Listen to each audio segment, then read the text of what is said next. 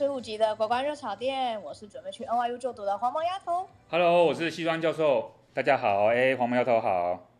耶，yeah, 老师，新的一周又到了。对啊，对啊，很棒哎，这一周感觉有很多。这一周是非常热血的一周。对啊，我觉得这一周充满希望，或者每天都有很多惊惊喜，当然也有感动的地方，每天都有呃很多不一样的东西。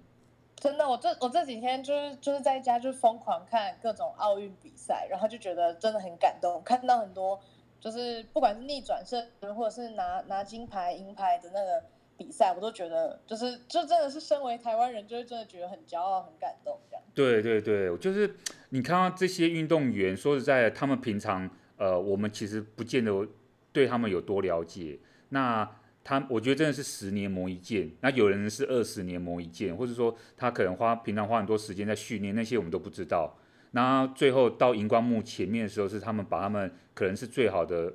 部分表现出来。当然有时候可能。也会有不好的结果，但我觉得都是很不容易的。他们可以有这个资格参赛，像我记得好像是类似跑步，跑步你好像呃那个他那个他那有一个标准，你要你要是几秒以内你才有资格参赛哦，不是说你每个人都有资格做那个田径比赛这样子。嗯。所以他是蛮难的。你你光是能进奥运这个殿堂，你就是已经在很多，就是很在万人之上。对对。你能够进那个殿堂，还去拿奖牌，可能进到十六强、八强，然后最后可能夺夺牌。这我觉得这一路真的都是要经过很长很长时间的训练跟投入，才有可能去达到这样的成绩。对，那种东西你看不到，那个那种痛苦，那种坚持，说明有很多人。都还没有到那个奥运，他就已经觉得要放弃了，因为实在太苦了，对不对？你你每天都要练，你的工作就是说，我们觉得我们打我们打球啊，这个好像觉得是很很好玩的事情。可是如果你把它当做是一个职业在做的话，你每天都要做一些训练，然后还要去做一些比较，然后要竞赛啊，不时的竞赛，哇、哦，这个听起来真的很辛苦一个行业。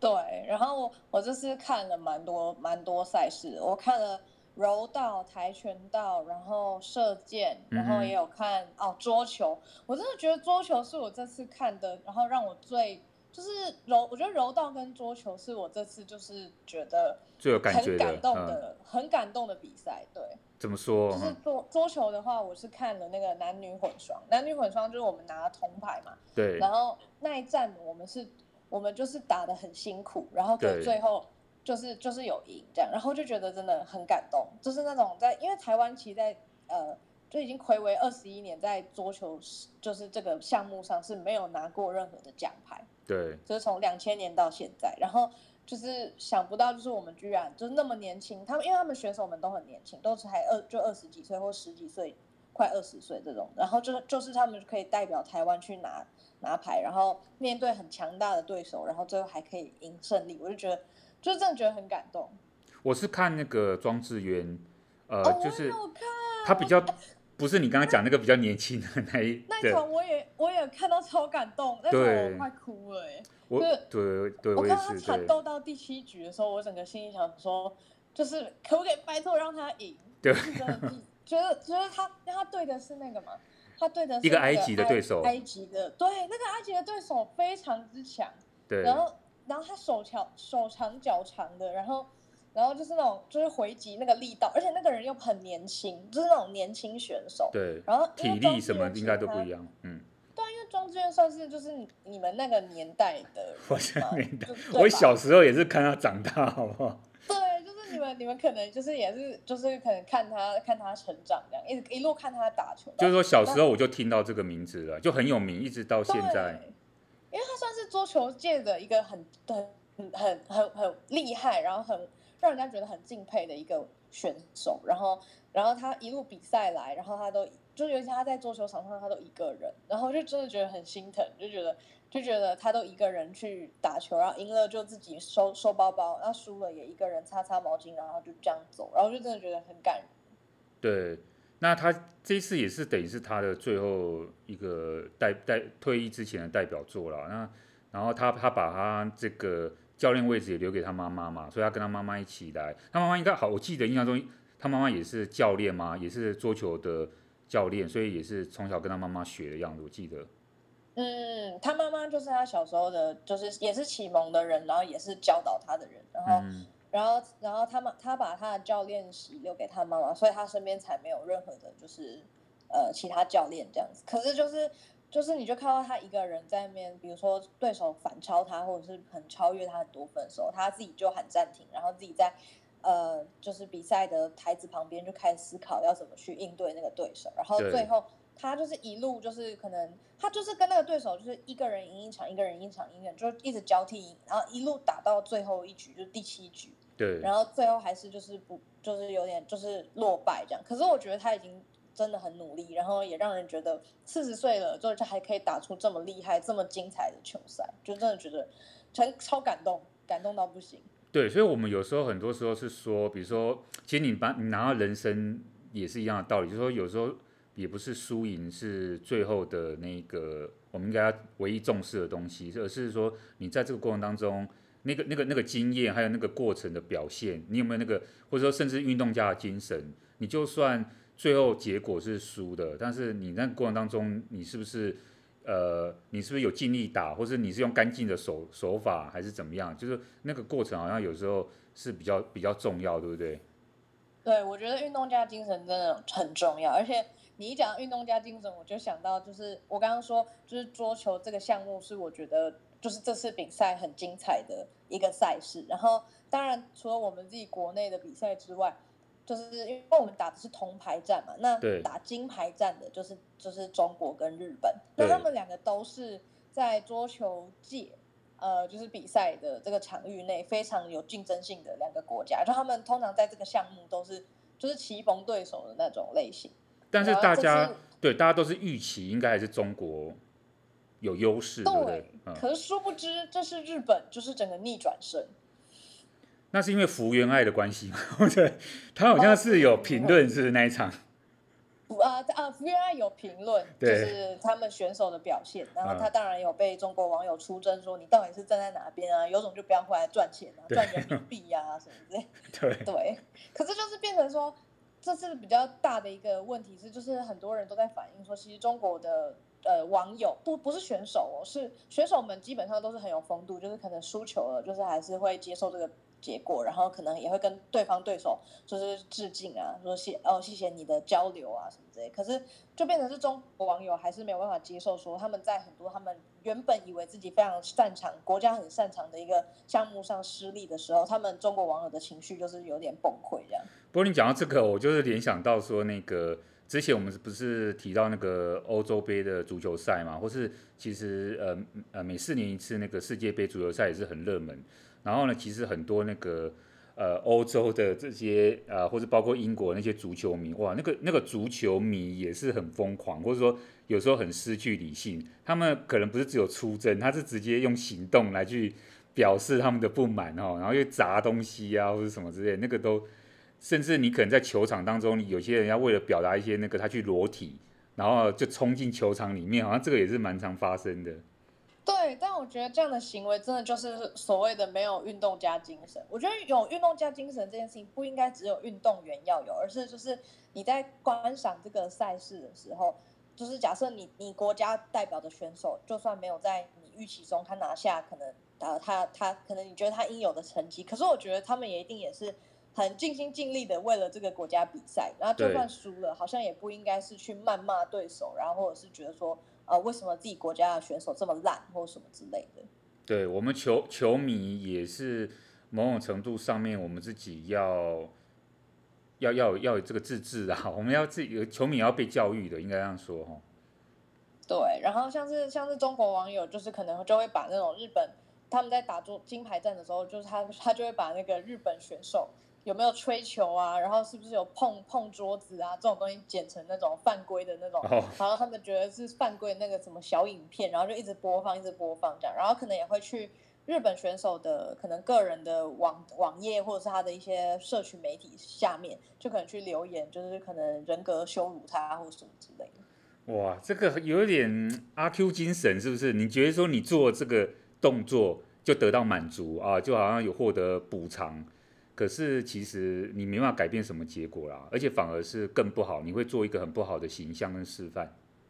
真的，然后我觉得日日本选手可能也是觉得说，就是面对这种事情也会压力很大，因为毕竟他们他们就在很多赛事上都会跟中国就是可能棋逢对手之类的，然后呃赢的话当然也开心，可是就是可是就赢的同就是当下可能就要面临到可能比如说会被会被会被辱骂，或者是可能会会会被会被呃出征这种情况，然后我就觉得嗯，就是可能。不不止中国，可能就是其他国家也会，但我是觉得这样的行为就是让人家觉得观感不是非常好。对，球迷要理性一下，我们要呼吁一下。真的，而且我觉得日本可能对于他们这次奥运的呃表现会特别的在意，因为这毕竟是他们呃睽违多年以来就是办这么就是办奥运这样这么大的一个赛事，对日本来说，可能对他们来说也是一种荣耀吧。对。不过你讲到这个，就是说。呃，相信你也看到一些新闻哦，包括我们的听众，就是说这次举办其实也是延期啦，然后呢，甚至有人说应该要取消，所以说就日本政府来讲，他也承受了很大的压力。但，最后是日本政府呃，菅义伟的这个呃政权，他认为说应该要继续办下去。那我们看到那个呃东京奥运的那个会馆外面啊，在开幕的时候，其实有蛮多人在外面抗议的。所以日本人本身的确对一般人民跟政府他的看法的确会有一些分歧，这样哦。不过我我们我们统称来讲，你说你说追究这个原因哦，那日为什么日本政府他还是执意要办这个这个运动赛事哦？当然是某种程度上有他的这个理由。那就我们在讨论这个呃国际关系啊，或者说我从我个人角度来讲，你会发现到说。呃，有时候国家的看法还是跟我们、我们、我们选民或者说我们一般民众他在思考这个东西还是有不太一样的哦。怎么说呢？呃，对于日本政府来讲，他有时候或者说对于一个政权来讲，他考虑的是呃可能非常复杂的面向，甚至他是从一个历史的角度来看，比如说到底日本在这个整个日历史的洪流当中，作为一个国家来讲。他他去举办这个东西，对他到底有什么样一个帮助？如果有很大的帮助的话，那甚至是可以呃有助于日本在国际的地位。诶，那这时候你身为一个政府的负责人，你就会觉得说，即便我要花很多钱，我还是要办。那是因为很多东西是无价的，对不对？哈，就是说，我就算我我我用了我全全部的这个精力啊，甚至我花了这么多的钱。我要盖一个非常昂贵的这个这个场馆等等之类的，我要花很多钱去办这个活动。诶，那我如果视为说我最后得到的利益，它是一个无价的，那我就很很有可能去做，它就不是只是纯粹的像我们去想说，诶，你到底花了多少钱？你这个花这个钱值不值得？比如说没有观众，那我是不是可以回馈？我我又没办法回收？那可是日本人日本政府，我说日本政府他可能从他政府的角度，他不是去考量。这个利益的问题，都是钱的问题，因为他在定义那个国家利益的时候，不是从商业利益上考量，诶，他是从别的这个面向来来来做思考，这样。嗯，你是说，就是可能他们在意的，并不是说他们自己可以从奥运，就是这次举办赛事，比如说观光收入啊，或者是。因为毕毕竟根本就不会有什么观光收入，选选手们在比赛完之后，就是据说他们两天内一定要离境，对，所以基本上也选手也不可能到处去晃，然后当然他们的家人不能跟过来，然后也不能有一些多余的一些呃，你说随众也好，或是一些助手，就是那个一定的人员管控是这次奥运的一个很重要的规则嘛。对。然后你说没有没有观光收入，然后场馆虽然盖了，但是办这些。赛事也是要花很多很多的钱，然后你说那个民调好了，就是可能对于菅义伟来说，他的民调就是最近也是掉到了，就是算是新低吧，就是因为他们他们的那个这个硬要办奥运这件事情，对很多民众来说是觉得说没有办法理解啊，就是觉得说为什么你要花那么多的钱，那么多的精力，就只为了要让日本去办这样的一个奥运？然后难道你不怕说会增加我们国内人员的染疫风险吗？或者是？你不觉得办这些场，办到国家就是面临这样很艰困的时刻，然后还要就是把钱这样花出去办一个奥运，到底值不值得？对，所以我自己个人认为说，你会你会发现到说，哇，原来这个疫情哦，它是一个测试，就是说到底国家它在面对这么这么强大的压力或者说一个危机的时候，他还要执意去做一个违反民意的事情的时候。他要付出那么大的代价，还是他不要付出那么大的代价？他的那个他的那个决定的那个那个点，我们就可以看到他觉得哪一个比较重要，这样吼。那我为什么会这样讲？是说，呃，上一次我们我们我们一直在提哦，日本人应该不要说日本民众啊，应该说从日本政府的这个角度来讲，某种程度上面来讲哈，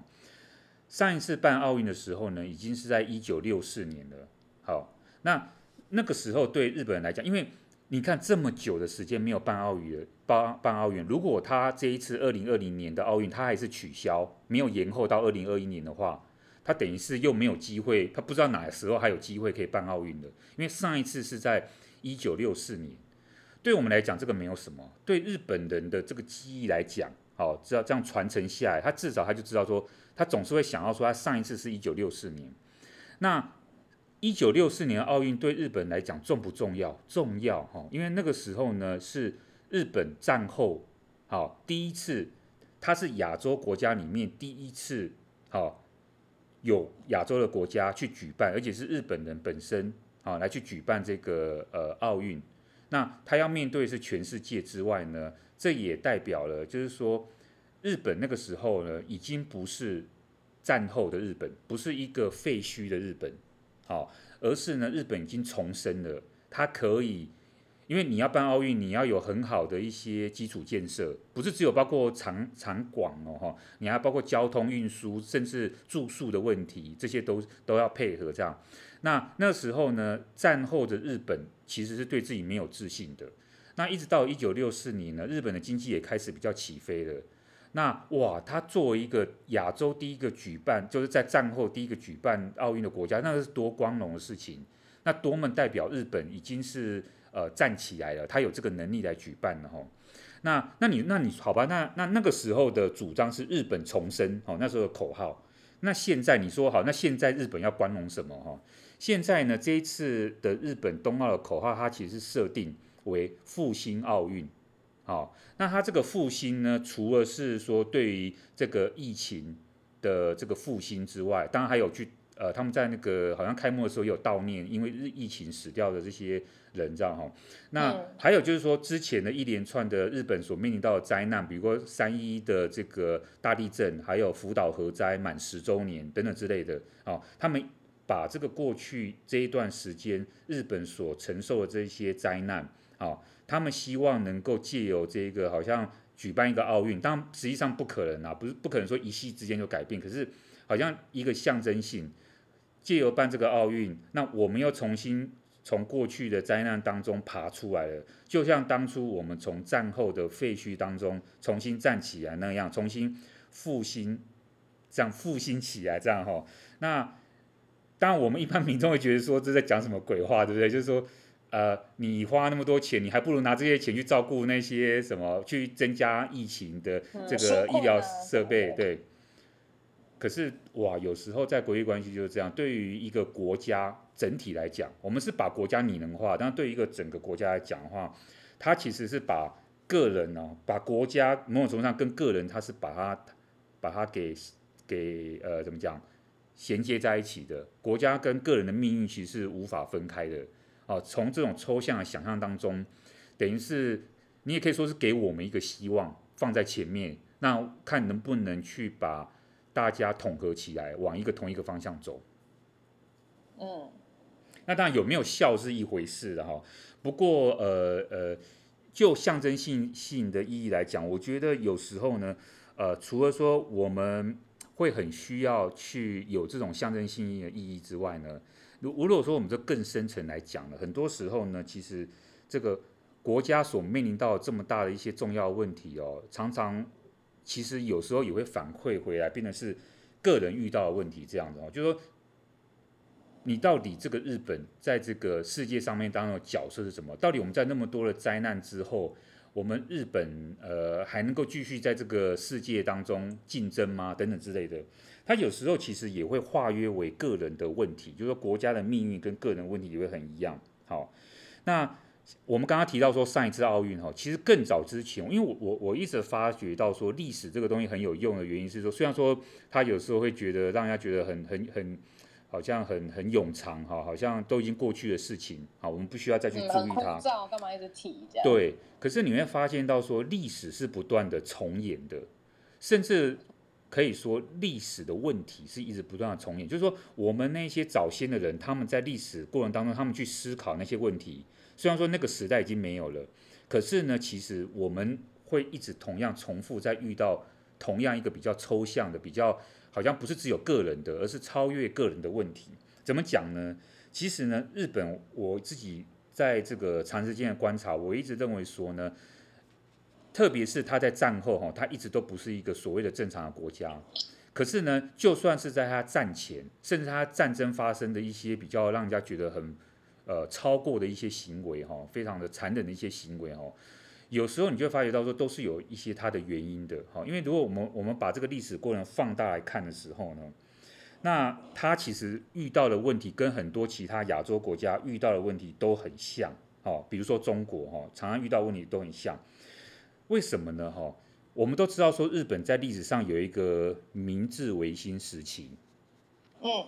对你，你对这个概念有印象吗？有明治维新，呃。明治维新就是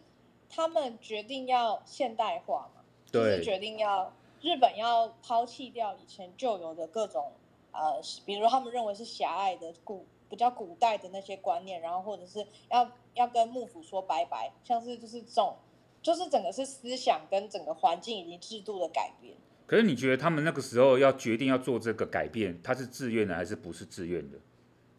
可是其实那个时候，他们自己内部国家不是也争论，争论为了日本道路这件事情争论很久嘛？就是有些人是幕府派嘛，就是觉得说，呃，幕府幕府的势力有助于国家的稳定之类的。然后有些人是觉得说，不行，日本不改变就是不会变好，所以他们就是决定要推翻幕府，然后要要让日本迎向一个新的未来。对，你说的没有错哈。但是在这个要做这个辩论之前呢，其实基本上日本它是受到外力的影响啊，比如说这美国、荷兰等，他们呢，某种程度上要为了跟这这个亚洲国家做生意，他们用船坚炮利打开了这个所谓的国家的大门。哦，我觉得、哦、你说那个黑船事件，对，某种程度上呢，它跟很多国家都一样了，韩国啦，跟中国啊，哈，都一样哦。中国签订第一个不平等条约的那个英法联军的时候也是一样哦，就是他们都是要做生意啊，所以后来那个签那个英法联军之后签订的那个条约都是那个要开放港口。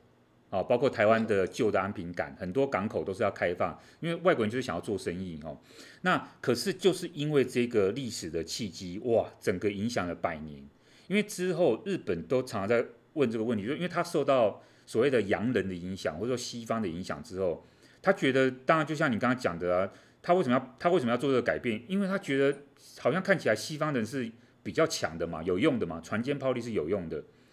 那你如果你只学那个买那个枪炮啊，好像也没有用，因为你要学就要学的完整，所以要开始穿洋服，要是不是要开始喝咖啡、喝茶、喝咖？喝对，你是不是要整个就跟他们一模一样，你才可以跟他们真的是同等级的强？对，这就进入到辩论的地方哈。但是呢，我要讲的是说呢，大概进入到明治维新呢成功的二十年之后，日本人进入了一个所谓的对外膨胀的阶段，它有一点点像。好，假如我们听众稍微比较多一点国际的知识的时候，它有一点点像之前呃中国大陆呢，习近平上来之后在做的那个“一带一路”的这个计划，也就是说，它国家经济发展发展到一个程度，它膨胀膨胀膨胀，没办法，它必须要向外去发泄，好，把这个多的这个所谓的呃经济的预算往外去发泄，否则它国内消化不了。那日本那时候就遇到某种程度上遇到这个问题，它要要要对外膨胀这样子哈。那那个可是那个时候呢，对外膨胀当然就是要跟国际接轨，或者是跟跟国际社会来做一个呃互动。那那个时候已经加入国际社会的日本呢，他就发现到一个问题，什么样的问题呢？哇，那个时候的国际法是有双重标准的，因为呢那时候还存在所谓的西方帝国主义跟列强，他们在亚洲地区疯狂的掠夺这样子。诶，那日本就在想说。就我们把日本拟人化哈，就日本这个人，或者说日本这些精英精英的人，要想说，哎，我现在要加，我现在已经加入国际社会，我已经这么成功的一个日本的一个国家，可是我看到这些列强所做的行为，好像有一点怪怪的，就是他们在那边疯狂的掠夺啊，然后国际法也是双重标准哦。你看有没有像现在中国所宣称的这样哈？他就看到一个一个一个这样一个现象这样哈，那他就觉得说，那我要学他们吗？还是我要保持我原来我觉得好的传统下来这样哈？那他们其实那个时候进入到了一个十字路口，诶。我已经改，我已经明治维新，算是告一个阶段，也算蛮成功了。可是我接下来要怎么办？我接下来要怎么做？哦，所以他到了一个十字路口，就像我刚才讲的，要学西方那样呢，还是我要保留我一些原来好的传统呢？那这时候就有一个人呢，他叫做中江照明，哦，中江照明，他在一八八七年的时候写了一个一个小小书，这样哈，小说这样哈，他叫做《三罪人经纶问答》。好，白话文的意思就是说，对，白话人就是说三个喝醉的人呐、啊，在讨论事情这样哈。那他这个小故事是说呢，一个酒客朋友，好，他总共有三个人呐，哈，就是这个一，其中有一个酒客朋友呢，就是他主角其实就是南海先生，也就是作者本人，他找了两个两个喝酒的客人这样哈。那其中一个朋友呢，他是代表西洋派，因为这个人呢，他。这个喜欢全身穿着欧洲的服饰，然后嘴巴讲就是说民主啊、人权啊、经济发展。那另外一个呢是穿着传统的这个武士的服装，然后呢他就在喝酒的时候，他就说，呃，就会常常说，我们应该要采取军事的扩张，我们要取代中国的地位啊，我们要打倒这个英国啊、帝国主义啊等等之类的哈。那作者本身是第三个酒客啊，他叫做南海先生。他就自己在发言的时候，他就发，他就认为说，日本在这个目前的这个状态呢，似乎应该要在这刚刚两位酒酒客朋友所提到这两条路线当中取得一个平衡。也就是说呢，我一方面学习西方，然后做经济发展现代化，另一方面呢，扩展日本在亚洲的这个势力，这样。这是对这个，当然这是其中一个小说，OK，它反映了某一个。他们那个时代，呃，所面临到的问题，哈，其实这个故事结构非常简单，然后而且听起来很中庸，就是我就把前面两个加起来，然后呢，看是呃怎么样去做一个融合。可是这个其实有一点困难，就是说，你看他其实，我觉我在读这个中江照明的这个小故事的时候，我真的觉得有一点像是后来那个京都学派。好，大概是在战前战后呢，日本有一个京都学派，他就是有一些这个在京都研究院的里面的一些学者，好，他们当然是比较提出一些比较哲学性，但是为了国家提出来一些想法，好，比如说以所谓的呃很有名的几个人，包括西田几多郎，哈，他们就在想一个问题，跟刚刚那个中江照明讲的问题一样，就是说，诶，好吧，那我。要走中庸之道啊！我要我要把刚刚那两条九克的路线把它取得一个平衡。可是呢，我要怎么样去能够把西洋的东西跟东洋的东西结合起来？然后呢，甚至最后能有自己日本的世界立场呢？这就比较难了。难哦。对，所以京都学派有一个结论，京都学派的结论就是说呢。他那个时候在战前一战之前哈的时候，他发现到说西方的这些技术啊，或者他的这个整个的精神早就已经沦陷了，早就已经不堪使用了。东洋的精神才是未来决定日本能不能在世界当中变成是一个呃比较占优势的国家。所以说后来他们就提出了一个比较可怕的思想，你应该听过，叫做大东亚共同圈的思想。哦，有这个就是。这个就是就是有点扩张性的，因为就是觉得说我要把这个周围都变成是我，有点像是帝国的一部分那种感觉。对，他看到中国不行了，中国本来对他们历史上面来讲还是一个可以依赖的对象，中国不行了，我就取代中国。可是我取代中国呢，那欧洲怎么办呢？我也要取代他。那我要在什么样的世界观立场上面取代它呢？它就有一些哲学哲学基础去支撑后来的大东亚共荣圈的思想，甚至是所谓的军国主义。那当然，有些人对这个东西有一些批评哈。不过，呃，他提出了一个理论基础，好，甚至他提供一个很好的政策建议啊，然后去让这个决策者去想说，诶，我在这个十字路口，其实我觉得一个国家每一次都会遇到很多十字路口，好，那遇到十字路口要怎么办？如果说有人提供一个良药啊，提供一个良策好的建议给你的时候，有时候决策者他看到觉得很有说服力，他就会拿来去做一个很大的参照。哎，结果没想到你实践到真实的世界的时候，是发生到一些发生了一些灾难，这样。嗯嗯，毕竟实际上，呃，你真的去做这些事情的时候，你可能导致的后果，并不是你原本预期那么好啊。对，而且你看，我们刚刚讲到这些故事啊，我觉得，我觉得。他也不是说只是一些个人的这些表达，因为你你会发现到说日本好像一直一直都有这些不同的东西，那这些东西到我们现在其实也会一直会去思考的哈。比如说呢，我不知道你在之前哈有没有看过一个电影哈，叫做《最后的武士》，是汤姆克鲁斯所演的《Last Samurai》最后的武士。你有看过这个电影？最后的武士这样子这么日本片的呃。名称的电影是由汤姆克鲁斯来演。哎，很好的问题哈。这个电影是在二零零三年的时候，呃，被拍摄出来上映的哈。二零零三年，对了，离我们也是有一段距离哈。不过它还是比较比较近代一点啊，不像我们刚刚讲那个那个案例哈。可是这部电影呢，它之所以那时候提出来的时候，它在它讨论的时间背景其实是明治维新啊，的确是一个又比较久远的地方哈。可是呢，它面临到问题，我觉得现在的。日本人说不定还会一直困惑着，还会一直有在遇到。那为什么是一个美国人呢？哈，因为呢，他这个故事的设定，美国人其实是一个虚拟的一个角色。这个汤姆克鲁斯他是一个美国军官，那他本来呢，在美国这个参与所谓的呃镇压印第安人的这个战争过程当中呢，他看到自己的长官屠杀印第安人跟屠杀民众百姓，让他感到觉得说，作为一个军人的那个。自尊心跟作为一个军人的本分好像不在了，他觉得说怎么我变成军人变成是一个刽子手这样哈，所以他整个违背良心的，对，所以他整个失落了，只好每天借酒消借酒消愁这样子哈。那诶，没想到那时候呢，日本跟美国有一个这种军事外交的协定，那因为它是一个虚拟的哈，在明治维新时代应该是日本跟德国有军事外交的这种。呃，交流，但它设定是在呃这个虚拟的电影是说设定是美国跟日本有军事交流，所以说那个时候明治维新就希望美国能够派一个有经验的军官去协助他们训练新兵。嗯，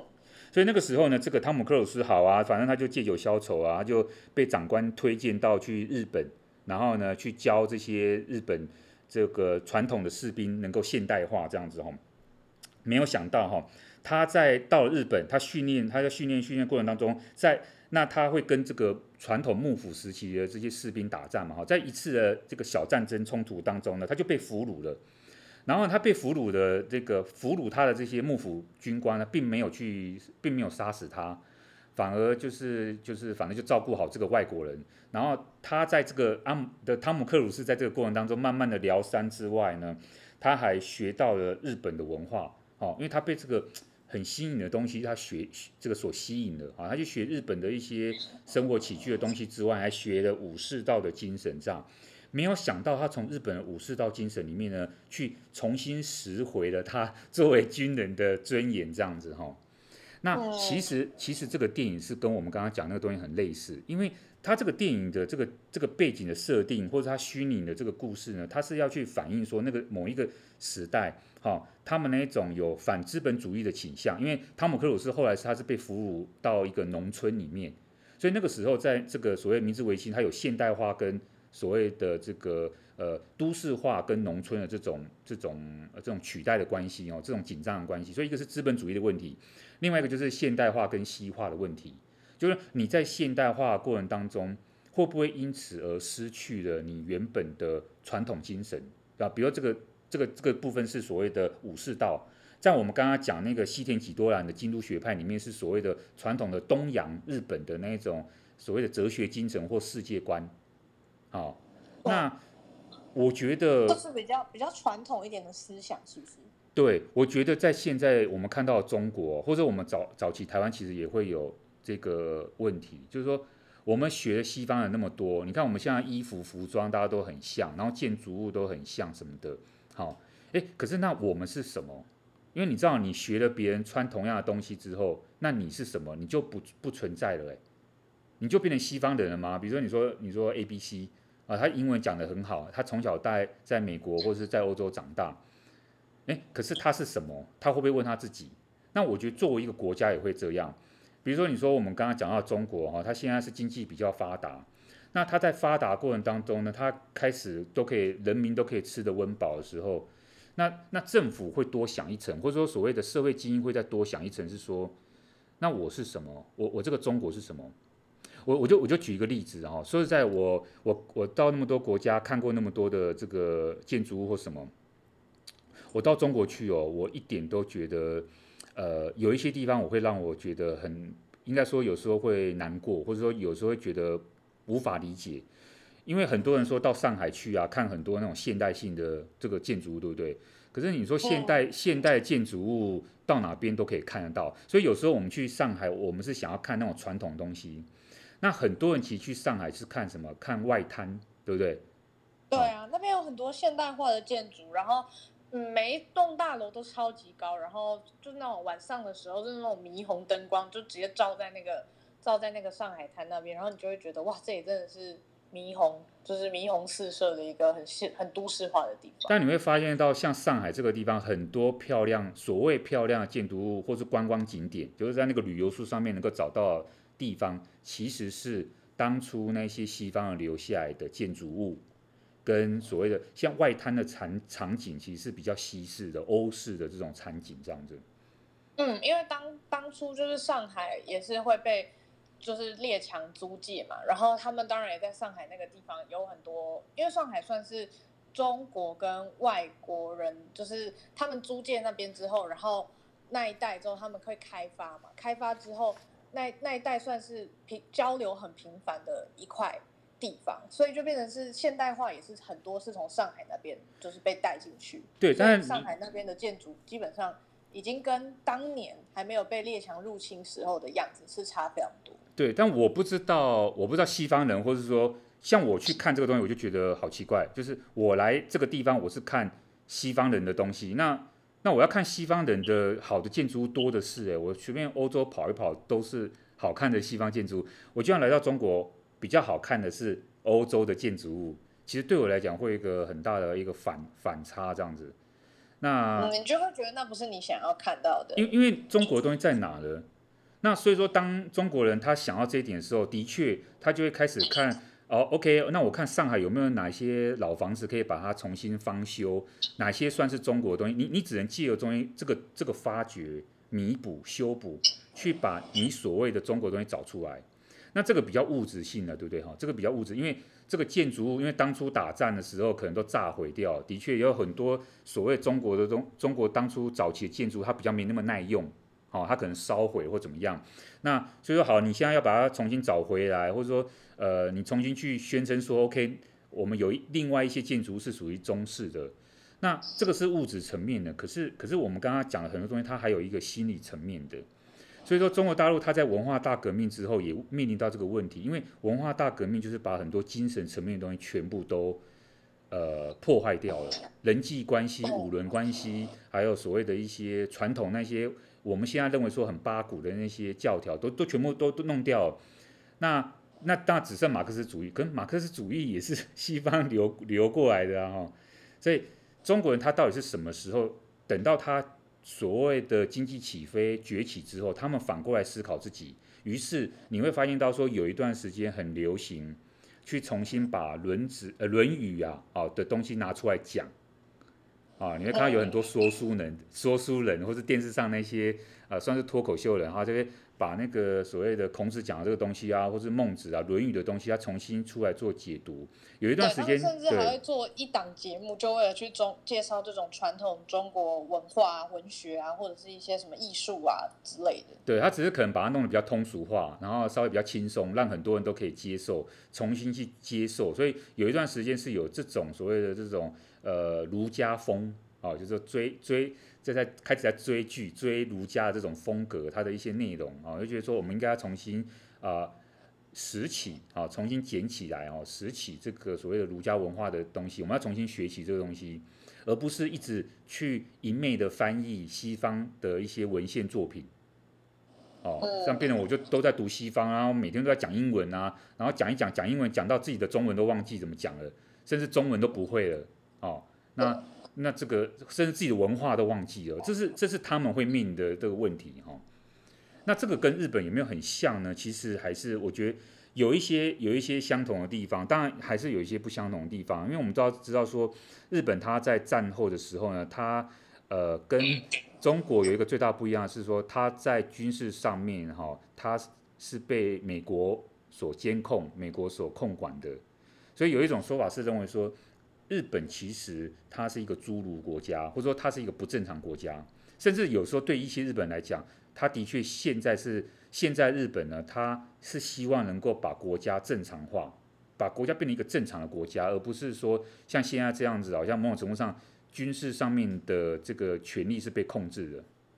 嗯，很多日本人也会很觉得，嗯，因为毕竟在日本的宪法里面，就是他们就是除了他们只有所谓的自卫军嘛，他们只能。做一些防卫的动作，也就是当你攻打我的时候，我是可以做自我防卫的。我是有有有这样的军队可以去做这件事情。可是你说我要有真的一个组织化的国家军队，然后我可以用这个国家军队去做一些，比如说呃对抗或是什么的，那那这样子一个正常的组织架构在宪法里面目前是没有的。对，所以回到我们的，他们才会觉得说自己好像受美国控制，嗯、就觉得说好像自己的军事权利有种被美国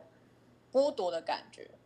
对，所以回到我们这个刚刚这个奥运的主题哦，我觉得日本人他们对自己的国家，或者对这个这个这个国家的历史，日本这个以前的这个这个天皇以来这个整个的这个这个历史哦，源氏物语或或者他所创造出来的这一这一套系统，他们其实是觉得很光荣的，他们对自己的历史、自己的国家历史是有光荣感的，这样哦。只是光荣感，你必须要有很多的面向去把它呈现出来，对不对？你要举办奥运。你要在很多的这个领域上面去击败别人，你要追求日本第一。所以说，日本在历史上不是没有光荣过哈，就是说在战后一直到现在以来呢，呃，特别是哈，它跟像中国有一点像像的地方是说，日本在一九八零年代呢，我们大家知道说那时候日本是经济起飞的。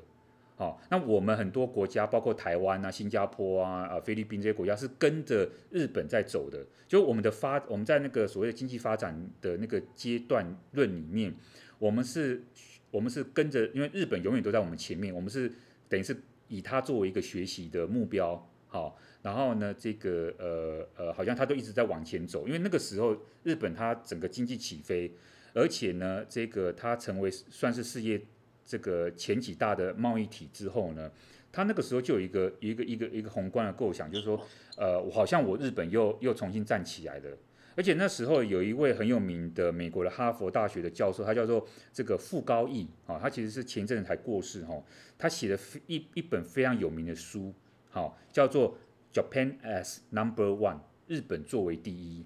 这个非常非常贴切的就去形容日本人当初的那个心态。在他们经济起飞的时候，哇，他可以到全世界各地去买房地产，好去自自去去自呃自产，好去买各种呃就是呃也可以像有点像现在中国大陆的人这样哈，到处去花费啊消费啊，然后买那个精品啊等等之类的。因为日本人都是有钱人啊，然后到处这个旅游哈，然后呢，他日他的护照很好用，那当然不用讲，他的经济呢在这个世界上面呢是击败很多人的这样哈。所以说，对于日本人来讲，他就认为说，哇，哎，好像是真的这样哦。他可以作为，他又可以重新作为世界第一，Japan as number one。啊，没有想到好景不长，我想真的好景不长哦。等那结束没多久呢，一九九零年初开始呢，哈，日本突然经济泡沫化。我们不知道中国会不会这样了哈，但是日本经济突然泡沫化，它就进入到了失落的年代了哈，经济大萧条，失落，然后呢？刚刚我们所讲的那个哈佛大学的教授傅高义呢，他在二零一零年二零一零年的时候呢，又回到日本参加一个研讨会，然后去重新回顾为什么日本已经不是世界第一了，为什么日本会陷入了这个经济泡沫化的原因，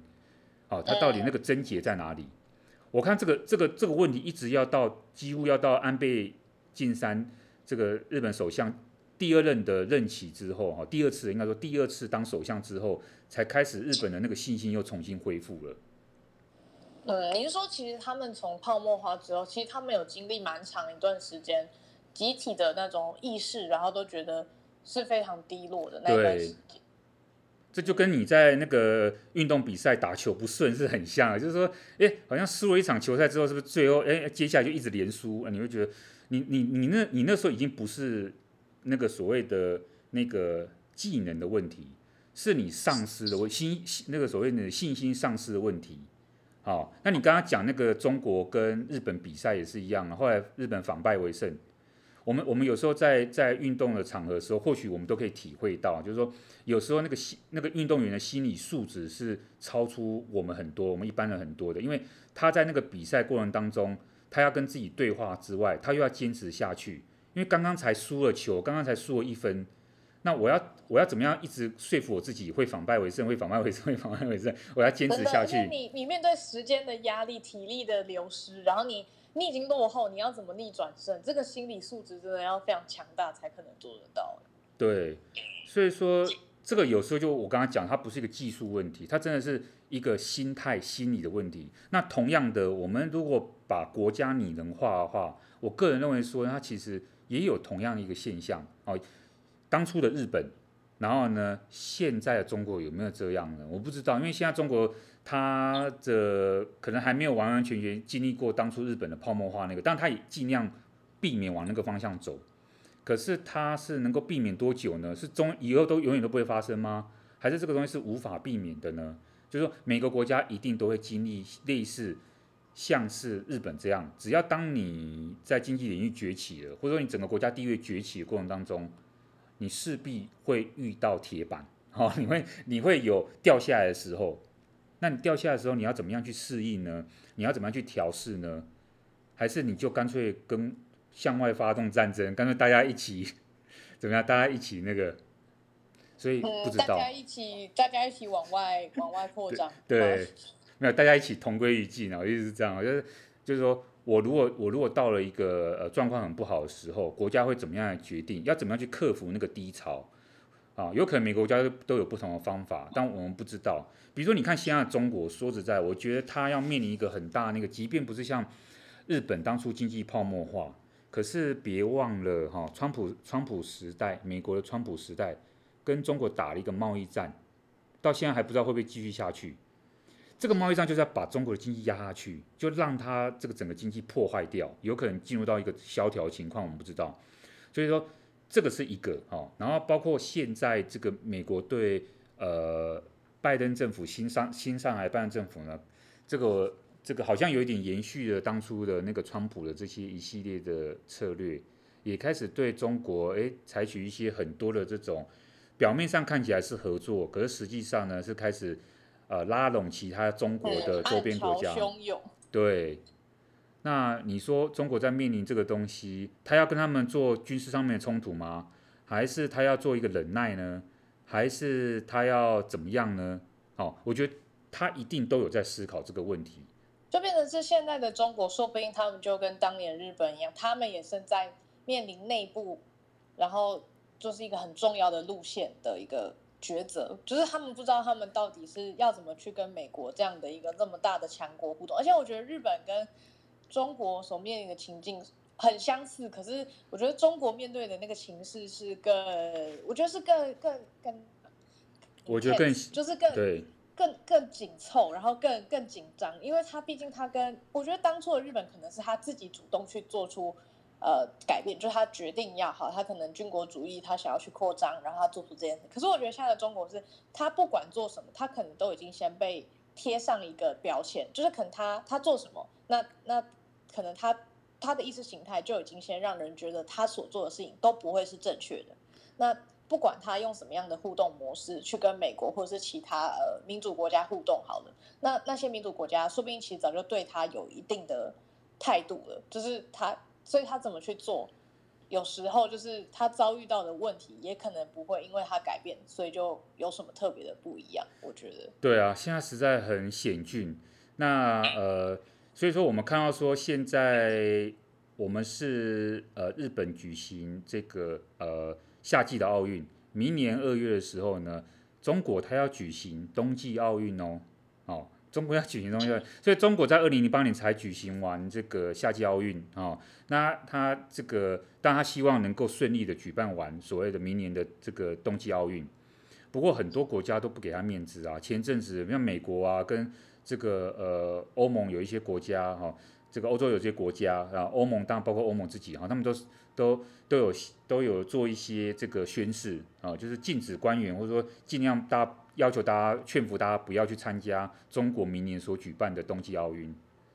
对，其实这种这种口号有时候也只也是一种，我算是国际筹码嘛，就是因为毕竟毕竟他们可能就会拿这件事情，可能就会比如说啊告告诉他们自己的球员说啊不要去参加，不要去参加，然后因为中国的意识形态跟他们很不一样，或他们可能中国做了，比如说像新疆的事情，然后他做了那么多呃违反人权的事情，那他就不是一个呃不是一个合宜的适合交往的国家，所以他举办的。比赛呢，我们就要一律的可能要抵制或是什么的。那这对于中国来说，当然也是一件蛮没蛮没有面子的事情。对，非常很多对很多国家来讲，这个等于是就是一个呃奇耻大辱，就是一个羞辱哈。特别以儒家文化的这个中国来讲，他们又很特别在乎这种面子的这个问题。我们其实之前也有提到哈，像这种当众国际上对中国的羞辱哦，呃，我们从很早之前我们在那个讨论那个。呃，中国的代表跟美国的代表在阿拉斯加会面的时候，我们就发现到那时候中国其实已经忍忍不住了，他就说这个希望美国不要两套标准，中国人不吃那一套的哈，他们其实已经开始忍不住了哈，要把这种他们的怨言能够呃向国际上面直接就很很坦率也好，或者说很直接的来跟美国的人来来表达他们的想法这样哈。那最近这段时间呢，虽然说我们正在奥运哈，但是美我觉得美国它的很多对中国的这个呃作为哦，也持续在进行。它也没有因为奥运它就停止了它这个作为哈，因为很像我们刚刚讲的同样一个问题，就是说最近七月二十六号的时候，美国的副国务卿才呃到天津去访问，好跟这个呃。中国的呃外交部副部长谢峰，哈，这个人最近蛮红的哦，谢峰哈，不是谢霆锋哦，谢峰 是啊，跟那个美国外交部长王毅见面。理论上你是一个副国务卿哦，本来中国只派副部长、副这个所谓副级的这个干部来跟你见面。然后那个好，好像听说那个那个这个美国代表哈，Wendy Sherman 雪曼呢，他觉得说我一定要见王毅 啊，他觉得说那个，因为他们这样身份好像没有很对，毕竟国务卿应该是仅次于就是总统，就是很以下，他们算是蛮高阶、非常高阶的官员。对，不过这一次还好，他两个都见，中国让他两个都见，哦，所以他是同一天先见的副部长谢峰，然后再见了这个王毅。那只是呢，中国中国代表一样谢，我为什么说谢峰这次很出名？因为他这一次真的是呃，怎么讲，已经毫无顾忌的哈，把中国所有的抱怨都所谓讲出来。他甚至据说在那个会后，这个中国外外交部副部长谢峰呢，还跟还把这个准备好的一份要给美国的改变的清单，好，把它交给这个所谓的美国的代表。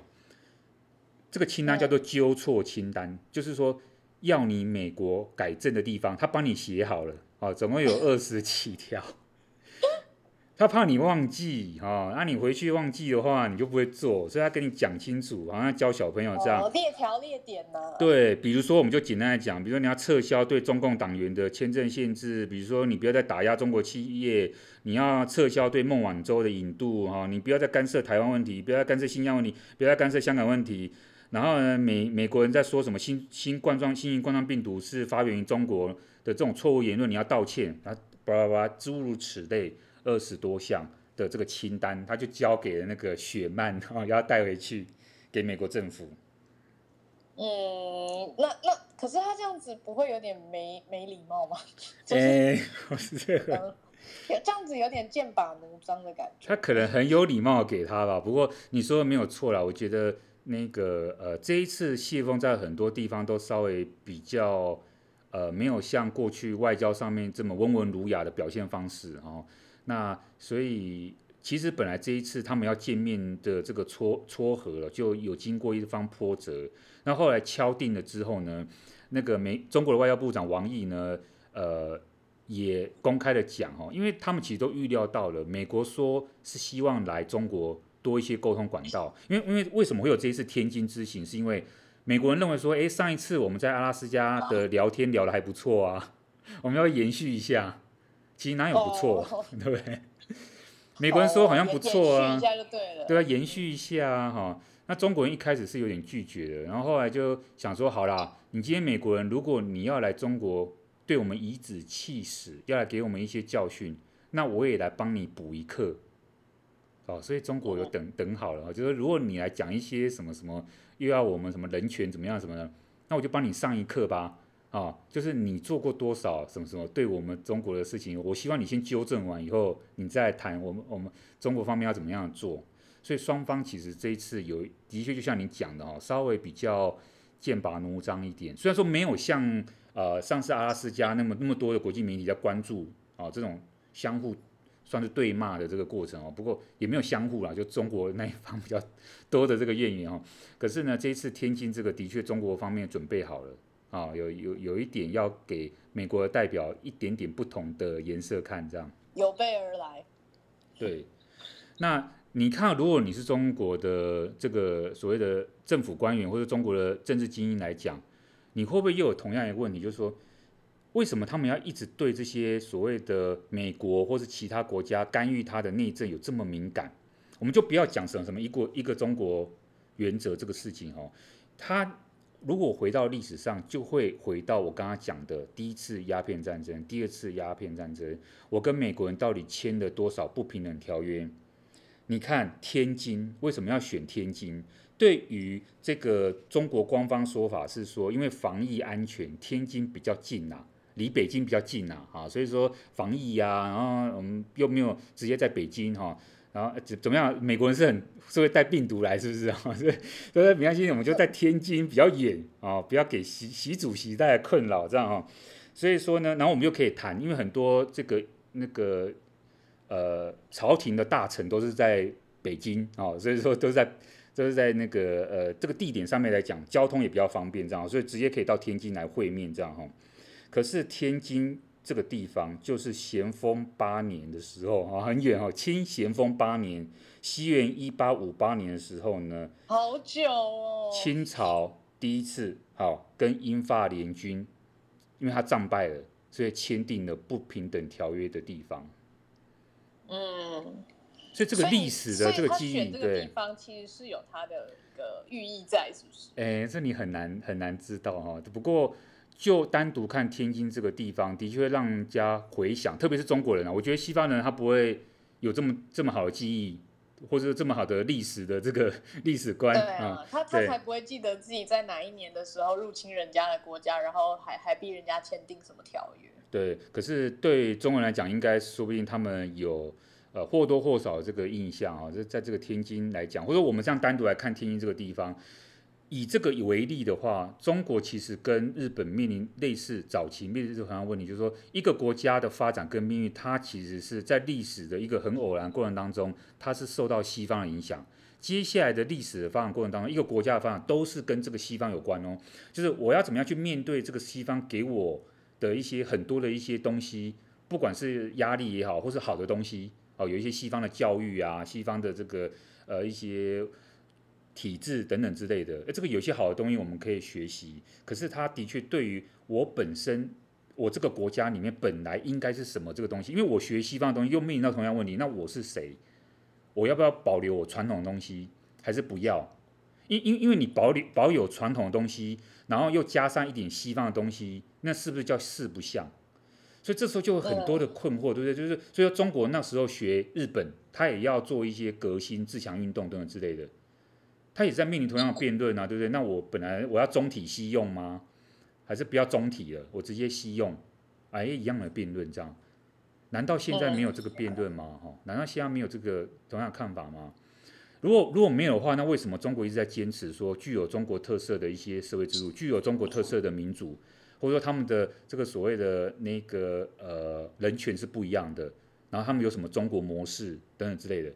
他就直接全部完全西化就好了。如果西方那么好的话，所以就其实每个国家是不是其实都会有自我认同的问题啊？我觉得有，对，你就问到核心了，对。你知道人也会有自我认同，人也会有。比如说在什么青少年时期，或者是在可能你人生什么转折的时候，你会有一种，就是你不确定你是谁，你要什么，你你你应该为这个世界做什么，然后你在这个世界上的定位是什么？对。我觉得，我觉得国家也是，国家也是真的，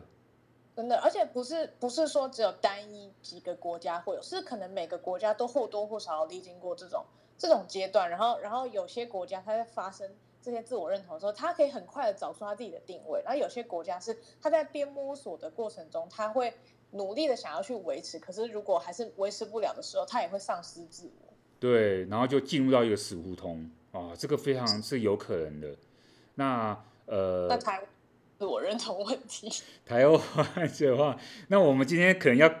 要，我们可能应该要开另外一个时间来特别讲台湾问题了。如果这样哦，提到台湾因为我觉得台湾自己，我自己自己是是台湾人，自己也会有那种很深的感觉，就是可能台湾在，我觉得在很多时期也会有类似这样子的状况，比如说什么被日本殖民之后的台湾人。那段时期，或者是被被国民政府殖民后，而不是殖民，就是他们直接 统治我们之后的那段时期。其实我觉得台台湾在很多，甚至现在来现在的台湾人，如今的台湾人也都会有自我认同，就是对于自己身份的认同感，可能每个人不一样，然后甚至是跟国家也不一定已经有一个统一的想法，但大致有轮廓出来之类的，就是未来我们会怎么样，好像也是一个。很值得我们再继续去探讨的地方。对，我问你一个比较敏感的问题，你不回答还是可以。就是说，你说你有看那个桌球比赛嘛？日本对中国这样。嗯，有。所以你那时候心里当下是希望谁赢？我不得不说，我当下跟大部分的全台湾人民大部分是一样的。我觉得，就是当然是希望日本赢。哦哦，那就知道你是什么认同取向了。对啊，因为就是。就是因为我们就真的呃，我不知道我啦，可是我觉得我应该算是大部分比较可能我这个年纪的人会会有的认同感，就是我我不会觉得自己是呃对岸的那个国号的人。我我不会我不会自己觉得自己是那个人，我就觉得自己是台湾人。那你说台湾是什么？那当然有很多人有各种想法，有些人觉得台湾就是中华民国嘛，有有些人觉得台湾就是台湾，然后有些人觉得台湾会是一个新的国家，这个就是。每个人的想法又会有所不同，但是台湾人算是一个，我觉得在我这个年纪，或者是可能大部分现在民调，大部分的台湾人都会认同自己是台湾人这件事情。了解。对啊。难道老师？那老师你在你如果看那个比赛，你会你会怎么想？你会觉得、哦、还是你是觉得很中立？因为你本来就是一个比较客观的人。不是，我刚好没看那场比赛。那如果你有看，哦，我也看啊。对啊，你你自己内心是会觉得哦，没关系，他们谁输谁赢都觉得还好，还是你其实内心也会觉得可能比比较站在哪里？还是这很敏感，你不能回答。的确，应该是说在前一场比赛，当日本击败台湾之后，呃，你就会开始思考这个问题，就是说就有点可惜，就是你就自己就会想说哇，那因为是日本击败台湾呢。所以说，理论上你应该希望另外一个队去教训日本，但是你又对，因为日本把我们台湾那个啊，那本来应该是我们有机会去那个晋级所谓的金牌的这个呃之战，那变成是日本这样子，那所以说，嗯，的确，那变成是，可是日本又遇到中国，你会觉得说，那像中国跟我们在政治上的立场上又刚好是相左。那日本又对我们还蛮好的，送我们疫苗啊等等之类的，那这个 你就会觉得哇，那这个就又变得很难抉择了。有有些时候很不容易的，说实在的，很不容易。就是就是你可能在内心上，你可能也知道说，呃，就就就就很多人对于中国跟中国政府跟中国人民，我们是可以分很开嘛，我们不会觉得，呃。就是就是，比如说政府可能我们跟他们的专，他们政府对我们做一些什么事情，可能不是那么善意的事情。可是有些人是可以分很开，觉得说，呃，那是中国政府做的，那跟中国人民，呃，可以分开。那有些人是会觉得把这些东西都联想到，呃，各种赛事上。那像可能像大部分的台湾人，如果他们觉得中国对我们来说是恶意的一个存在，那当然他们也就是，然后大加上日本可能对我们比较是友好的一个状况。我们当然就会不自觉的站在日本的角度，即便日本也才刚在呃桌球上击败我们这样子。对，不过我觉得大家啦，大家大家看完球赛以后还是不要太激动哈，真的是球赛就结束了就结束了。那我们就是在为他们加油哈。那如果你自己想要赢的队加油哈。那可是结束的话，我们就大家都接受，不管是赢的或输的事实。那大家应该要回归回归 平常的生活这样的哈。回归理性。对对对。对，就是对啊，就像我一开始说的，我觉得就是比赛归比赛，虽然我们内心会有自己的，你知道，就是可能立场，会觉得说，哦，希望哪一队赢，或者希望怎么样怎么样。可是，就是如果假设不管是自己国内的选手的表现，或者是可能他们敌国选手的表现，如果不如我们预期，不管是赢还是输，我觉得我们都要去尊重那个比赛最终的结果，然后并且为我们的选手加油，因为毕竟。一个运动员他能花在运动场上的时间其实是有限的，他花那么多的时间训练，可能就盼这几年的比赛。那他在这个比赛上，不管他的努力有没有获得呃大家看得到的奖励，比如说比如说金牌、银牌这种很明显的呃的奖杯，或者是他的那个名次，但是我觉得他们都是非常努力，而且是为国争光的，就是台湾就是很好的就是代表，然后他们也是一个典范。对。对，然后那今天就是很开心，就是大家就陪我们又就是听到最后。那我跟老师呢，就是今天大概主要就是想要先从东呢，就是东京奥运这件事情切入，然后我们两个就是想要大概聊一下，就是有关我其实我觉得今天的主题应该比较算是国家自我认同的一个问题，就是从日本他们对于他们自己自己本身。想要复苏啊，想要重新站起来这件事情，去聊到说，其实像中国这样的国家，其实它跟日本，它跟以前日本曾经经历过的那条明治维新以来，他们对于自己身份认同的这种疑惑，其实现在的中国，甚至甚至其他我们今天没有讲到的某些其他的国家，说不定也都会正在面临这样的一个状况。那当然，我们本身我们台湾人，说不定也有在面临，正正在面临这样的抉择点。所以我觉得这这真的是一个蛮。就是历史不断在重演呢，就是一个没错，真的就是会让人家觉得说，哦，历史这种东西，你就觉得过了就是过了，可是其实回头去看，你都会觉得每段历史好像都都有它相似的地方。那就非常开心，大家陪我们就听到最后，那也祝福大家呢，就是在看冬奥的同时呢，也就是继续呃努力的防疫啊，然后希望下一次的奥运就已经可以让呃各种呃大家想要进场看表演啊，或者是大家。可以就是看到我们选手直接在场上的演出，然后所有的各种运动赛事呢都可以如期的举行，然后大家可以顺利的就是过回原本自由自在的生活。那今天第十五集的国关热炒店呢，就要在这边先跟大家告一段落。那我跟老师呢，也要先在这边跟大家说拜拜喽，拜拜。